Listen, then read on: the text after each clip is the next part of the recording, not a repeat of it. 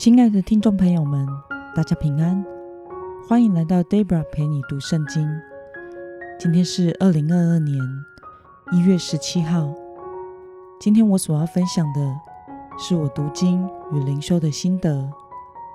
我所使用的灵修材料是每日活水。今天的主题是战争的胜败在于神。今天的经文在约书亚记。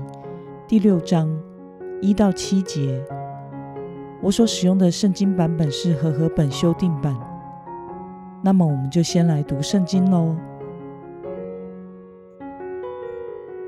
耶利哥的城门因以色列人的缘故关得严谨，无人出入。耶和华对约书亚说：“看，我已经把耶利哥城和耶利哥王以及大能的勇士。”都交在你手里。你们要围绕这城，所有的士兵绕城一次，六日，你都要这么做。七个祭司要拿七个羊角，走在约柜前。到了第七日，你们要围绕这城七次，祭司也要吹角。角声拖长的时候，你们一听到角声。众百姓要大声呼喊，城墙就必倒塌。个人要往前直上。嫩的儿子约书亚招了祭司来，对他们说：“你们抬起约柜来，要有七个祭司拿七个羊角，在耶和华的约柜前。”他又对百姓说：“你们向前去，围绕那城，带兵器的。”要在耶和华的约柜前过去。让我们来介绍今天的经文背景。耶利哥城位于迦南地中心的地带，是一座非常坚固、富饶的城，也是征服迦南地的必经据点。因此，攻打耶利哥城是征服迦南的第一站。今天的经文中记载了神对约书亚指示攻打耶利哥城的策略。让我们来观察今天的经文内容。当以色列人到达耶利哥城时，耶利哥的情况如何呢？我们从经文中的第一节可以看到，耶利哥城的人听到以色列人的消息。展开了防御工作，将城门彻底的关闭，无人能够进入。那么，神向约书亚吩咐了什么事呢？我们从经文中的第三到五节可以看到，神吩咐以色列人跟随着抬约柜七个拿羊号角的祭司，每天绕城一圈，一共六天。到了第七天。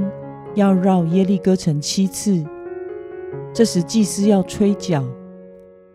当羊角声吹长音的时候，众百姓就要大声呼喊，这时城墙就会倒塌，然后个人就要往前直上攻打。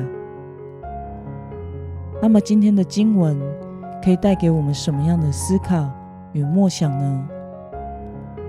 神以吹角绕城。作为攻城策略的理由是什么呢？神吩咐以色列人以吹角和绕城来作为攻城的策略，其实是有违常理的。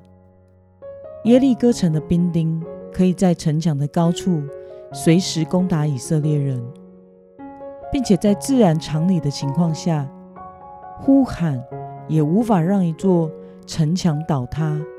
更何况耶利哥城是一座富有又坚固的大城。然而，约书亚把这个方法告诉了祭司和以色列人，并且他们顺服和实际执行了这个方法。其实，我们若仔细看看这个征服耶利哥的方法，就会发现，这比较像是礼拜的仪式哦，而不像是一个军事的行动。而吹角象征的过去为奴的时代已经结束了，现在要进入应许地的时代已经来临了。并且是神在掌管战略以及战争的胜败。那么，当看到掌管战争的神所指示征服耶利哥的方法，你有什么样的感想呢？我想，我们时常也会以自己的尝试和经验来试图找出最好的解决问题的方法，而不太愿意真正的依靠神，因为有的时候神的带领、神的时机。都不太符合我们所想要的，但是我们必须能够向着即死，交出主权，顺服在上帝的带领之下。因为战争的胜败，神的旨意能否成就，并不在于我们的判断和努力，而单单在于神。在萨姆尔记上十七章四十七节那里记载着。又使这众人知道耶和华使人得胜，不是用刀用枪，因为征战的胜败全在乎耶和华，他必将你们交在我们手里。这是大卫在与巨人歌利亚以及非利士人上战场时所说的话。过去 Debra 也曾经经历过上帝许多不可思议的带领。最奇妙的一项就是陪骑脚踏车，骑出了一支车队和教会青少年团契。若是照着常理来判断，这实在是不太可能的一件事，而且好像传道人不务正业的感觉。但是我们经历了上帝奇妙的带领，让我们在脚踏车上彼此建立关系和情谊，在车上。与神连结，在脚踏车上门训和生活训练。那些青少年从不信耶稣骑到了受洗，从不会骑车到环岛了两次，我个人是三次。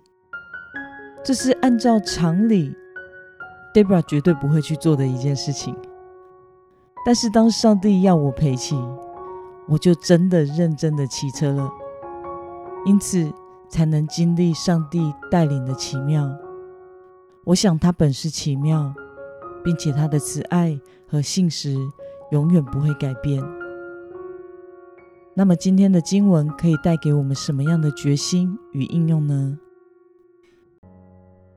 你最近遇到的人生问题时，是用什么方式解决的呢？为了能记得是神在掌管战争。并以神的方式来解决问题，你所要实践的是什么呢？让我们来祷告，亲爱的天父上帝，感谢你透过今天的经文，使我们看到你是如何的带领以色列人攻打耶利哥城。虽然以我们的尝试和经验来判断，这是不合常理的，但是真正的胜败。不在于我们的判断和经验，而是在于你的主权和带领。求主帮助我，能谨记这一点，时常的来到你的面前，交出主权，并且真正的信靠你，成为以信心祈祷的人，并且顺服实践你的带领。奉耶稣基督的名祷告，阿门。